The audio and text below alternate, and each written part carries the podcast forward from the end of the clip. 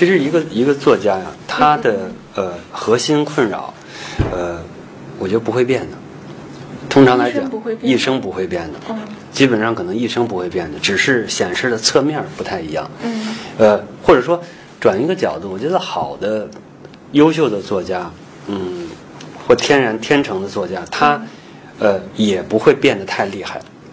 嗯，呃，他会沿着自己，就像就就好像挖矿一样，比如说是人性是一个矿山，对，他挖的时候，他不能打很多眼儿。打很多眼儿的话就散了，你力气就散了。就还没挖到就，你不见得能挖到前人没有挖到的东西，就已经到那儿了。嗯嗯。要是这样的话，你又喜欢写，那不如去写类型小说，不如去写这个呃通俗小说。嗯。这所谓的这个呃呃，我我在别处我说过，所谓的严肃文学，实际上要探索人性，要让这个读者感觉到痛，在感觉到痛之后，获得某种。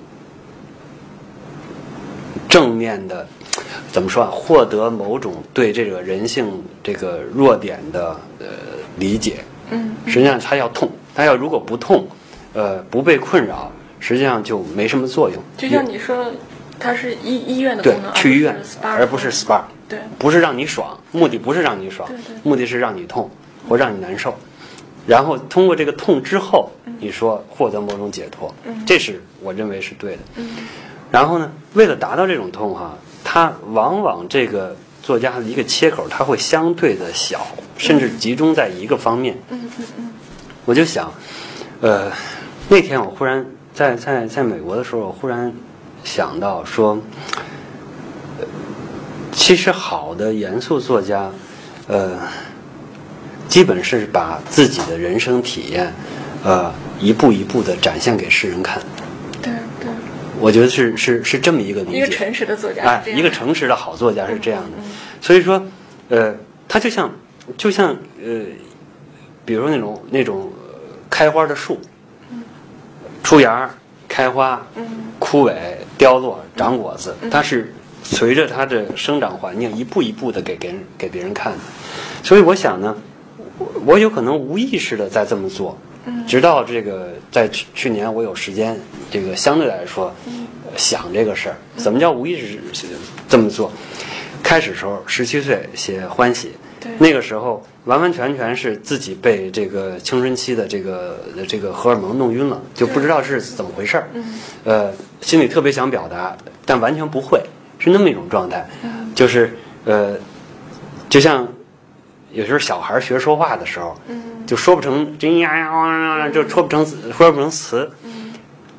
呃，也没有技法，呃呃，就那么写了，很幼稚，很多地方也连呃藏于手镯这些所有东西都不懂，就扔在那儿了。那是我现在唯一呃不怎么愿意看的，看不下去的一本 一本自己的书。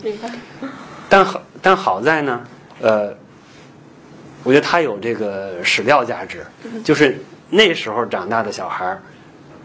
百分之百真实，他是一个什么状态？嗯，或者说这百分之百真真实，包括他这个扭捏作态的等等，这个所有的东西。好了，再往后走，这个北京三部曲《万物生长》，呃，先写写完了之后觉得还不够，前面补一个十八岁给我一姑娘，后边写北京北京。嗯，我觉得这块儿是讲的是成长，嗯，讲的是这个呃成长中过程中的，比如身体啊。情绪啊，心智呃，心智啊，呃，等等的，这个讲的是讲的是成长，因为自己实际上写这个的时候已经脱离了成长有十年，就是实际上我写，哎，我写的是呃十五岁到这个三十岁，但实际上呃写的时候都已经是就是三十岁到四十岁之间回望的那十那十五年，嗯，这个。好了，这个你四十岁该该长那七十七十八八长得差不多了，可那时候会产生出呢这个呃，当然这个成长其实里边我的成长主题实际上就是伴随着这个呃伴随着性欲伴随着欲望这么长长大的。好了，到了四十岁就是说 OK，那欲望促使你成长，这个那现在这个时候的这个性欲也好情欲也好，呃，对四十岁是一个。什么样的状态。我当时想写呢是给四十岁一个生日礼物，然后之后我就感就是从生理上来讲，四十岁之后的这个男生生理上也应该走下坡路，激素水平应该往下坡路。我就说，在我变得慈祥之前，在这个困扰相对变得这个呃呃没有那么强烈。没那么强烈之前，让我再这个强烈一把吧。就是，也就是说，在我这个在现实中，呃，不能充分胡来的状态，我就写一个，呃，用最极端的形式，我就写一篇儿小说，看看会是什么样子。呃，完全没有顾忌，呃，完全发挥想象，完全把生活中呃最激烈的东西给拎出来，会是什么样子？啊、就写了那个不二，写那不二。呃，当时呢，为了照顾其他，因为毕竟是四十岁的人了，为所谓为了照顾其他，就是照顾我在历史上读到的，除了呃淫乱，除了这个这些情欲之外的这个所谓怪力乱神，就是在中国历史上看到的一些怪事儿。呃，科幻的呀等等，就写了一个安阳。呃，力就是那种权力的血腥、很血腥的权力斗争，就写了那个太监的那个天下乱，构成一个小的三部曲。然后写完这个之后，发现呢，就是关于情欲这件事情呢，还没说透。呃，不是，就像刚才咱说那个那个两部，呃，很多人呢做不到像不二这样的超脱，对，做不到这种，就是甚至说做不到这种极端。刚才咱们一直在讲平衡啊等等这些事情，其实平衡从某种程程度上是一种有意识的收，对吧？是不是破罐子破摔？我今天就这么着了，爱谁爱谁谁谁了，这个反正这个最后终有一死，我就这个这个燃烧吧火鸟什么之类，奔跑吧兄弟什么之类，就就就就就就弄他一把。呃，很多正常人，包括我自己，做不到。做不到，就会存在很多这个呃呃，我的定义叫呃呃世间法，对，就如果你活在世间，嗯你怎么处理这些问题？嗯对吧？就是你你又做不到到深山去，又不做不到这个那个那个去去裸奔，那你在日常生活中，你有可能遇上哪些困扰？有可能怎么解决？嗯呃，其实或者转一个角度，这个有可能怎么解决不了，对吧？所谓解决不了，那意思就是你认着吧。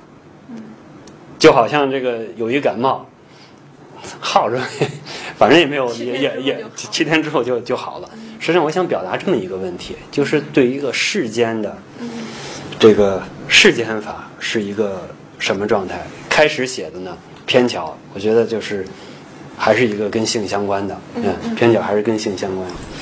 呃，再之后这两两本，就包括我现在手上写的，是一个跟权力相关的。我觉得可能还是那几个角度：性、权力，这个这个第三个呢，呃，有可能是就是跟创造、诗歌等等这些这些这些相关。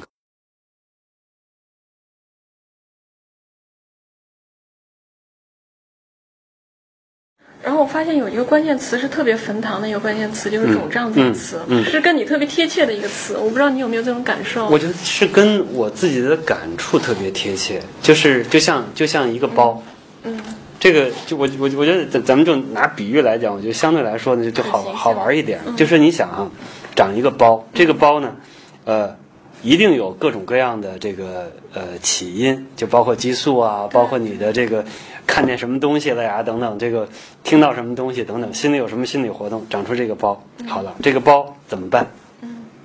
有各种处理方式。这包呢会产生肿胀感，这肿胀呢，你说舒服呢，它不舒服；对，你说完全不肿胀呢，你会觉得日子好无聊，对吧？就就不是青春了。嗯呃，你处理方法一种呢就是耗着它，让时间过去，对自己干了，自己干了，这个就忍了。然后那个那个还有一种呢，你就索性激烈一点，给它挤了。嗯挤了冒出点冒出点白脓，对吧？然后这个反而是好的快一点。嗯其实跟跟跟人生很像，嗯嗯嗯，对吧特？别哎，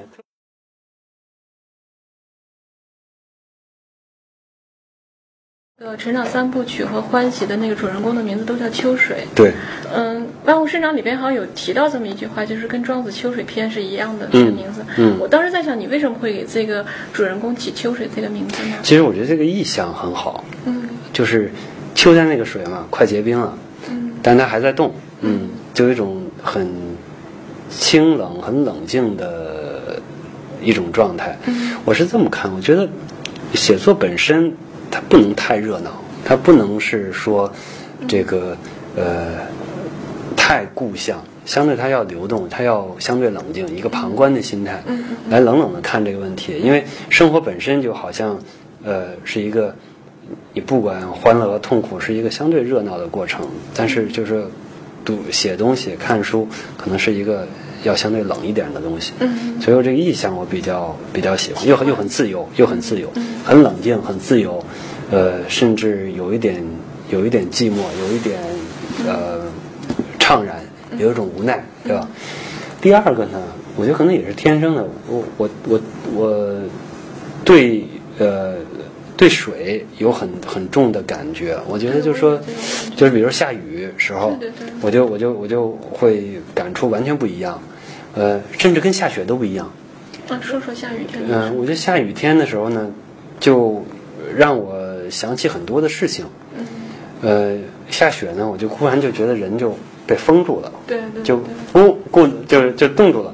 但下雨呢，它是一种流淌的，你就会觉得想起很多各种各种事情，然后心也就飘来飘去啊，飘来飘去啊，就是呃一会儿走一走，一会儿走一走，呃，这种水的状态呢，就包括呃遇上一些事儿，呃遇上一些人，那些事儿。可能就过去了，呃，就像水一样流走了。那些人可能也像水一样流走了。然后你回想起来的时候呢，嗯，很奇怪，就面目又不是很清楚。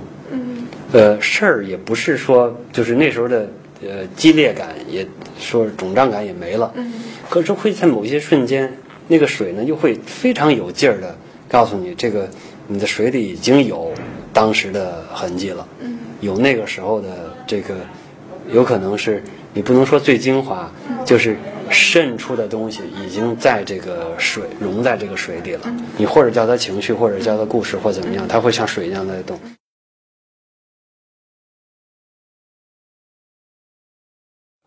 稍稍自夸一下，这个就是我自己窃以为，呃，文字打败时间的这件事儿，我有可能已经做成了。嗯，我觉得有可能已经做成了。我蛮有信心的，就是，呃，是再过一二百年，还会有人读不二，还会有人记住我那些诗，呃，还会有人，呃，我想想啊，读读这个，呃，北京三部曲，甚至那些讲方法论的这个杂文，比如说三十六大，还会有人看。嗯，就像我们有时候会看这个。呃，那个培根的，就是说论啥啥啥啥啥，论写作呀，论什么之类的，呃，就像我们会看肉蒲团一样。其实，呃，信心也来自于，嗯，过去这五五六年，明显看的这个老书的销量持续稳定增长，就是我自己老书的销量。这真是因为我踏踏实实的做感受，踏踏实实的写有关系。就没有什么假话，而且就是因为你成长那个经那个那个阶段，呃，真实记录下来，对于正在成就是那个成长期的人，就会有一定的借鉴作用，就会有一代一代人到了十五六岁，需要看看十五六岁到三十岁可能是怎么长的，对吧？这个呃呃，所以说我觉得这个阶段性目标也基本基本基本达到。第三个呢？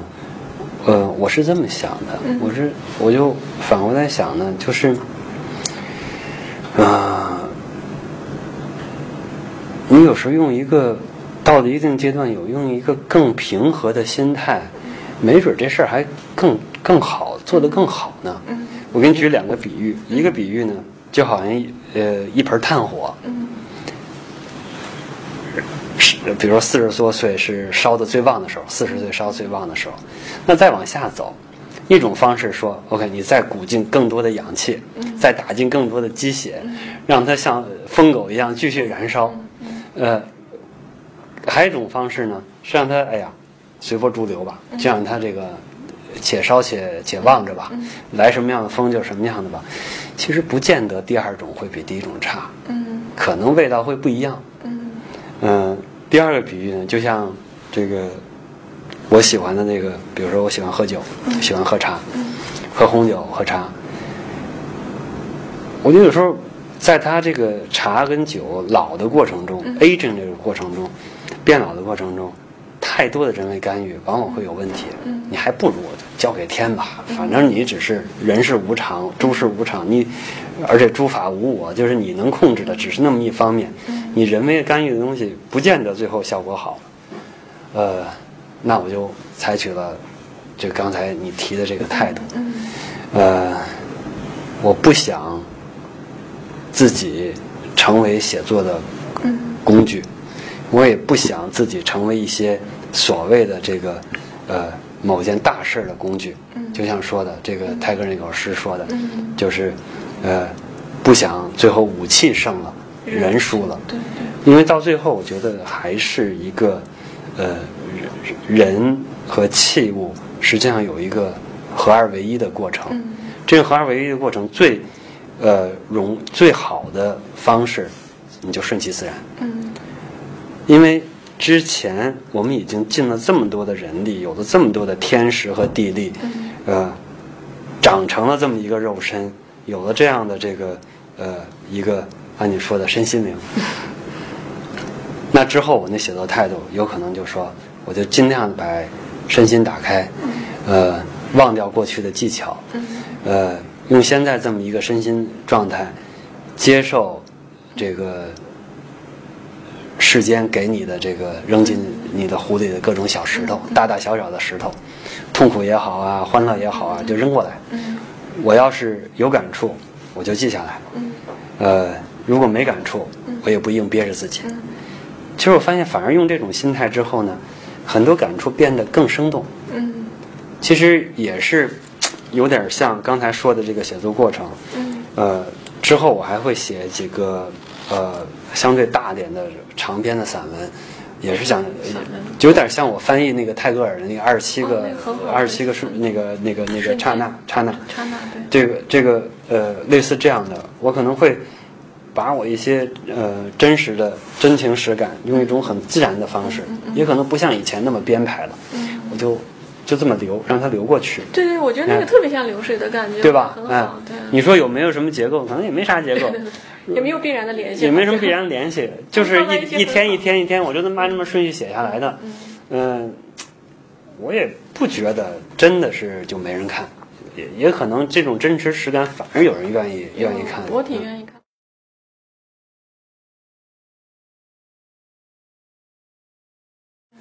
自由的确听上去是不错的，嗯。当你细想，自由对要求有更大的能量、更大的纪律，嗯。呃，更强有力的内心，嗯。呃，怎么说？这个他们都就是物理上就说，OK，你说，呃，这个呃，在一个线上的呃这个自由每增加一个维度，嗯。消耗能量就会多很多。你比如说，你地面上的自由，你跳出来变成飞机，嗯就消耗能量比要比车要要多很多。啊，这转回来说呢，你说人，呃，比如说找一老婆，找一女朋友，嗯限制自由了吧，对吧？嗯，这个你不能跟别人呃呃，这个这个乱乱乱聊、乱乱乱睡，对吧？这个要不然你这女朋友、你这老婆会会不开心嘛，对吧？你说 OK，咱不要这个人性枷锁，这个人性智库脱开。可是你试试你自己绝对自由，那你就会面临很多的孤独、寂寞，寂寞，没人陪伴，对吧？想找人聊个天儿都不行，这个呃不是随来随有，呃。同时，比如说你像刚才说的，如果你没有全职工作，你的自由就存在你要自己要管理好你自己的时间，啊、也有很多人就这么就是就废下去了。对对对。大致我想是我想是这个。所以，但是后来我就想，我怎么安排我下边的人生后半场？我现我现在我现在是是这么想的，就是，呃，第一我是不想全职工作了。不想再做任何全职工作了。第二个，那怎么下边不做全职怎么分配时间？呃，我现在基呃现在定的就是大概百分之四十的时间我用来阅读和写作。呃，这里边也包括适当的时候见媒体做宣传，就是关于书的这些事情。呃，百分之三十四三二一，这个百分之三十呢，我做个兼我做兼职投资。呃，实际上也也也月底也开始会工作了，这也合同也签了。呃，还是做医疗文化领域的，特别是医疗领域的投资。呃，自己也会做一些天使投资。呃，自己出钱也好，出更多的时候出精力、出时间和见识。其实我会我会发现呢，这个呃呃，好像很多，特别是创业的人，很需要像我这样的这个没啥坏心，呃，又经历过很多，又有科班教育，又有正规训练的人，给他们出点建议，多帮帮他们，哪怕是在过程中听他们倾诉一下，呃，跟他们说，OK，你这个大方向我认为没问题，就起到这些作用。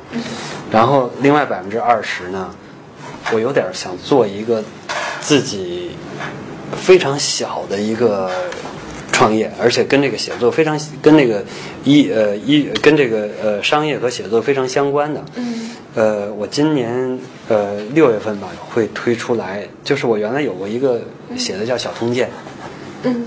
它就是《资治通鉴》选一选一部分，呃，我再译翻译一部分，然后再用现代的管理知识，从我的角度再讨论一下，呃，比如说呃，CEO 应该关注的事情，嗯。比如说审计的重要性，比如说接班人人的培养，比如说主要帅才的这个选择等等一些这个呃涉及到管理的，又能中国历史上能看到的，我觉得这种结合呢对中国人帮助特别大。对对剩下百分之十百分之十呢，呃，现在会接一点广告和代言，差不多也是、也是基本是这样的一分布啊。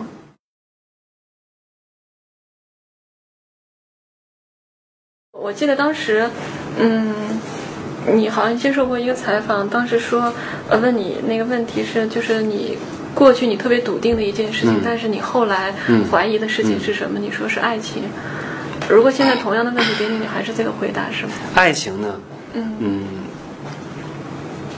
我的理解，它是这个是跟婚姻相反，它是一个人性极其灿烂、极其闪烁的嗯，本能的一一段时间，但它不可能是一直很持续，那否则那个人就就烧没了，对吧？而且这个爱情呢，本身又带着很多的，嗯，盲目性。你正好正好遇上了，在合适时间遇上了，那你想想，呃，你那时候要死要活，非他就是非他非他不爱，可转移时间，那这这这不都很可笑的一件事儿吗？为什么一定是这个人呢？对吧？嗯，对，为什么？但是这个我觉得没有没有答案的，好像是。是的，是的你。觉得有答案吗我？觉得不是跳出来就把这当成一个现象嘛。嗯这个爱情可能就是人性的很绚烂的一个发作，嗯而这个婚姻呢，是为了维护维护这个人类现代社会的一些经济、法律嗯这个责任的一种形式吧。经常在恋爱中，这女生爱问男的一个问题：“你会永远爱我吗对啊，？”对吧？经常会问。对啊，你想想，能有比这个问题更傻的问题吗？不是傻，它是被驱动的。你看，首先，嗯呃，爱是什么定义？嗯，俩人定义基本是不一样的，有男女定义不一样。男女的定义基本是不一样的。不信你试试，嗯你就抓住说这个这个这个瞬间，这女女生问说你会永远爱我吗？那什么是爱？嗯是跟你花主要的时间，还是跟你花百分之百的时间？嗯还是说，我有可能跟你花的时间很少，嗯但我呢，呃，跟你花的时间的时候，我就认为你是世界上最美丽的人，嗯，你那时候是唯一的。你那时候是唯一的，还是还是怎么样？这个爱是就是说你在生老病死的时候都会一直陪伴着你，一会儿一直把你当成最重要的，还是怎么样？就是说这个爱定义太不一样了，太不一样了。就每个人，我想可能都需求或者不同时间的需求都不一样。对的。然后这是这本身就是等于大家谈的不是一个事儿，所以这个问题也很难答，很难答。第二个好了，第二个是，你想想怎么能让这男的讲能爱你一辈子，能永远爱你吗？这永远这个这个东西本身是一个伪命题。这男的要说我会永远爱你，基本是百分之百是骗子。嗯他哪知道他一年之后、两年之后会是什么样子？不好意思，我不知道。嗯我我想，多数男的他以为自己知道，那也是他自己胡说，嗯只是无知而已。嗯我都不知道明年会怎么样。嗯对我能理解女生，就是说这个呃，你说呃，意识到如果自己四五十岁了，那时候孤零零一个人什么之类的，很苦啊什么之类的。嗯可是这是这个现实存在的迫在眉睫的可能的风险之一，对不对？那好了，那作为人类是是呃，你回避这个风险，就是回避承认这个风险，还是意识到这个风险，然后呃满怀信心的过日子？我觉得这个还是有差异的，对吧？对对，你自己的像鸵鸟似的老躲这些问题，不现实吧？嗯嗯嗯当然，再转一个角度，嗯我会发现呢，我要老这么较真儿，嗯我的日子就不好过，就非常难过。这就我发现原来呢，这是当 CEO 时候意识到的。嗯你如果老希望你把这个周围的人，呃，都变成，呃，激发他们心里的佛性，呃，让他们能明白世间上真正的道理，你会发现你很累的。我妈我都没劝过来呢，我妈从来不认为这个呃欲望是应该清醒认认识的，应该清醒看待的。不要所有都就在红尘里打滚多好呀！我妈说，我这不也活到八快八十岁了吗？我也挺乐呵的嘛。就是，呃，所所以说，呃，对付俗事，对付俗人，有时候你不见得本着要解决问题的态度，嗯。有时候要本着让事情过去的态度。嗯。我我自己体会啊，你不可能把每个人都当成自己来修炼，你不能把这个呃这个每个朋友都试图呃用自己的这套东西影响人家，嗯。能听能有体会往前走，不听没有体会那就各过各的，对吧？各各谈各的，嗯，这个就是呃孔子说这个君子和而不同，对，我们可以共和平相处。我没有意，没有办法。即使我知道，呃，我非常知道这个事儿应该怎么想，应该怎么做，我也没有权利和义务强加给别人。嗯。我觉得这是从这个呃做人的、做君子的道德来讲，但从这个呃实操来讲，呃，还有一种就是从不好的地方想，就是人不要跟猪吵架，这个不要跟猪生气，你跟他生气有时候没用的，最后把你自己气到了，他也不会改变什么。嗯。呃，这个这个呃佛呃这个孔子里边就说不困不起，就是他如果没有受到困扰，嗯。然后他不问你，嗯。呃，不求教，你就不用给他启发，这个让他自己去悟去吧，撞撞墙撞死，就是撞不死自己在在在想。反过来，我把我那精力集中起来，搁在小说里，嗯。搁在杂文里，说我遇到了什么样的困境，我是怎么被困扰的，然后我是怎么处理的，或我怎么不处理的，就扔到那里边去，然后就把它发给读者，那就像我自己呃放个孔明灯，谁看到就看到了，谁没看到就烧过去了，呃，我想这个态度可能还是相对来说是于一个消极和积极之间的这么一种